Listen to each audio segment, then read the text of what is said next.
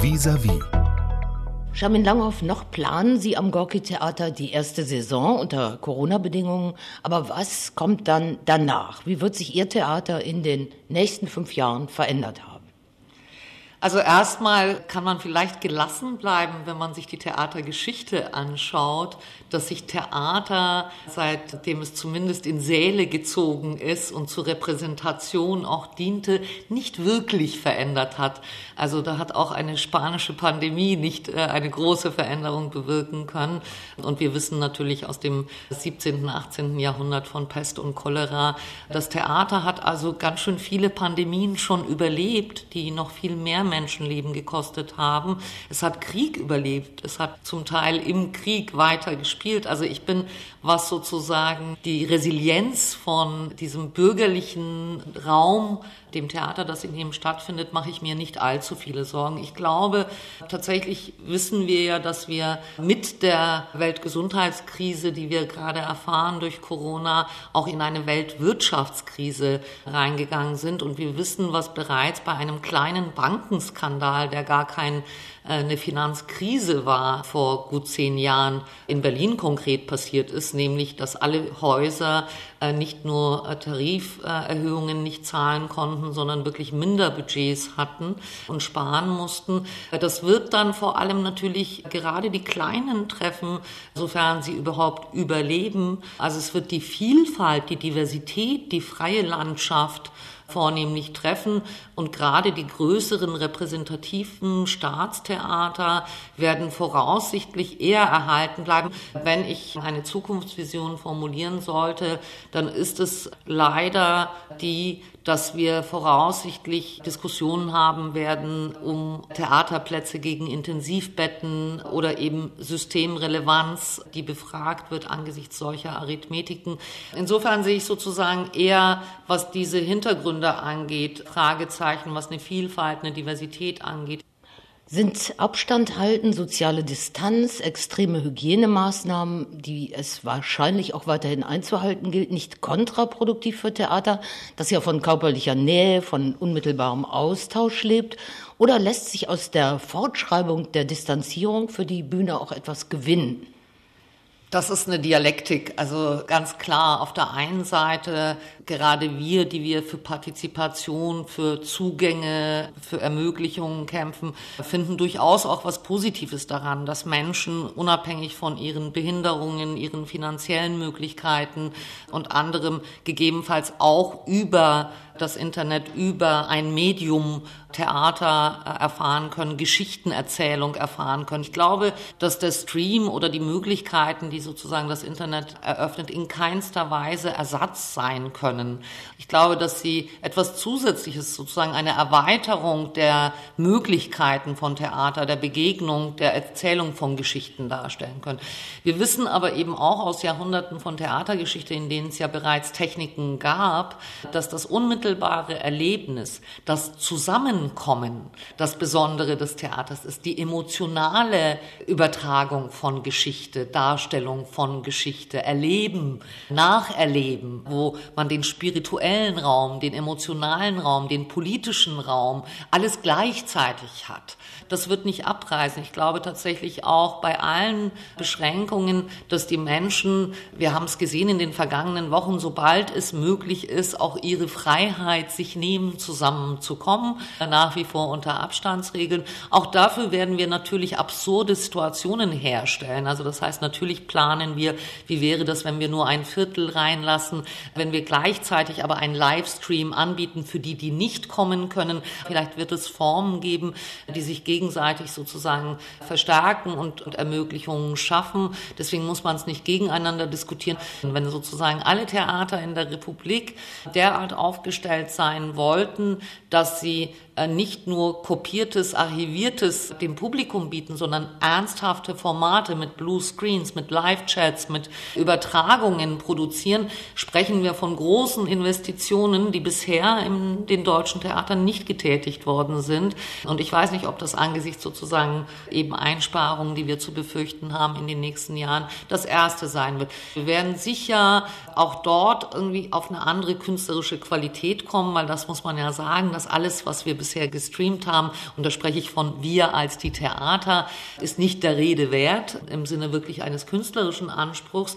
Ich bin aber auch sicher, dass Künstler, Künstlerinnen flexibel genug sind und kreativ genug, auch qualitativ unseren Ansprüchen als Theatermacher und Zuschauer entsprechende Formate zu entwickeln, wenn der Druck groß genug wird. Weil ich bin ziemlich sicher und habe ich auch schon von anderen Theatern und Theatermacherinnen gehört, dass das wahrscheinlich als eine Art Begleitprogramm durchaus weiterentwickelt wird, also auch in Richtung neue technische Formate, also was Eigenständiges und nicht eine abgefilmte Theaterinszenierung. Genau. Wie ist es denn mit dem politischen Anspruch? Weil das Gorki ist ja als erstes großes postmigrantisches Theater im deutschsprachigen Raum immer auch sehr politisch aufgestellt, hat einen hohen gesellschaftspolitischen Anspruch.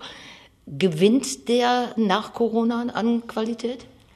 Naja, also erstmal ist ja festzustellen, dass zumindest in der Argumentation in der Krise die Theater wieder von der Relevanz sprechen. Ich habe den Präsidenten des Deutschen Bühnenvereins gelesen, der sagt, dass ja Theater auch Trutzburgen gegen den Rechtsextremismus wären und eben für eine demokratische Gesellschaft. Ich gebe ihn da nicht ganz im Zitat wieder, aber ich glaube sozusagen, diese Relevanz, die Notwendigkeit dieser gesellschaftlichen Relevanz ist hoffentlich erkannt und diese Zäsur müssen wir doch alle nutzen, um einmal zu sehen, was haben wir eigentlich bisher gemacht Warum, für wen und wie. Das ist das Selbstverständlichste und Naheliegendste, dass man sich diese Fragen stellt in dieser Zäsur und nicht sofort irgendwie sozusagen wetteifert, wer jetzt im Stream der Beste ist.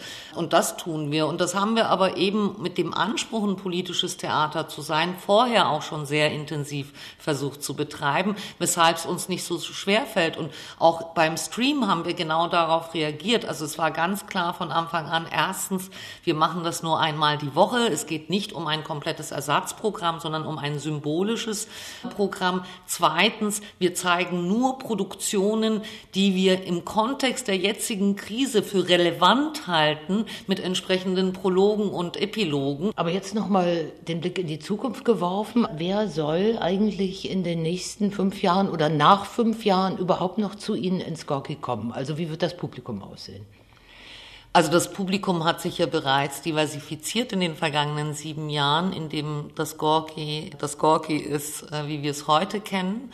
Und ich gehe von weiterer Diversifizierung dieses Publikums aus. Natürlich muss man eben politisch darauf reagieren. Ich glaube, wir müssen runter mit den Eintrittspreisen. Wir müssen noch mehr Menschen ermöglichen, die äh, prekarisiert sind nach der Krise, weiterhin Theater schauen zu können. Das gilt nicht nur für unser Theater, sondern insgesamt. Das wäre ein hehrer Wunsch. Auch da große Fragezeichen angesichts der erwartbaren Einsparungen.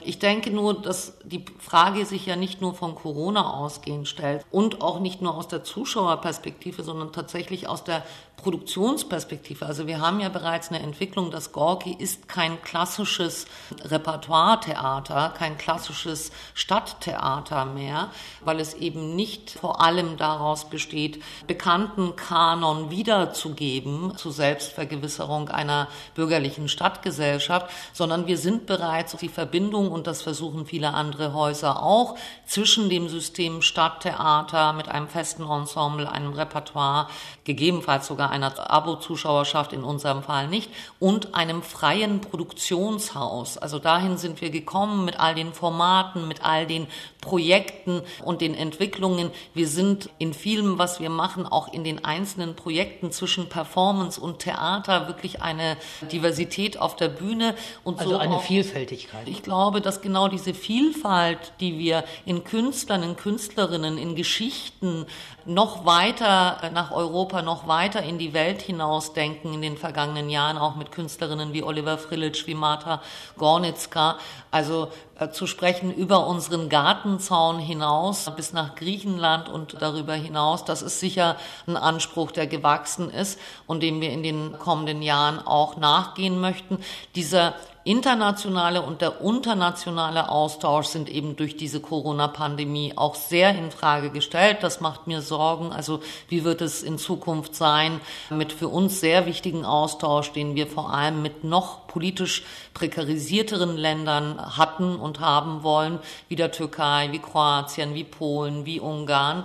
Und das wird vor allem ja unsere Bemühung sein. Und da muss man sagen, hatte der Stream oder die Möglichkeit des Streams auch eine besondere Qualität, weil ein Viertel unserer durchschnittlich 3500 Zuschauer pro Stream haben tatsächlich aus dem Ausland zugeschalten äh, und mit englischen Untertiteln gesehen. Also ich glaube, als ergänzende Formate werden diese Dinge interessant. Ansonsten haben wir äh, selbstverständlich auch uns hinterfragt und müssen wir als Institutionen tun. Also Ne? Wir sind Institutionen, die wirklich was kosten. Da sind Kantinen, da sind festangestellte Techniker, da sind Workshops, in denen Schlosser und Tischler und Schneider sitzen. Also das ist ein großes infrastrukturelles System, eine Institution, ein Organismus, der eben in seiner Besonderheit genau diese Theaterkunst möglich macht, die es in Deutschland gibt. Ich glaube aber, wir sollten uns alle, vielleicht das Gorki als allerletztes, weil wir am wenigsten Geld haben,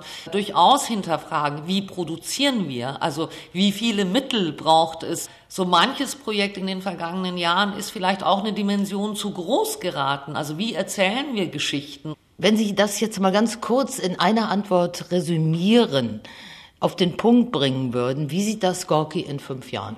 Das Publikum strömt ins Gorki. Es ist mittlerweile auch per kulturpolitischem Auftrag zu einem freifesten Haus erklärt, das entsprechend ressourciert ist.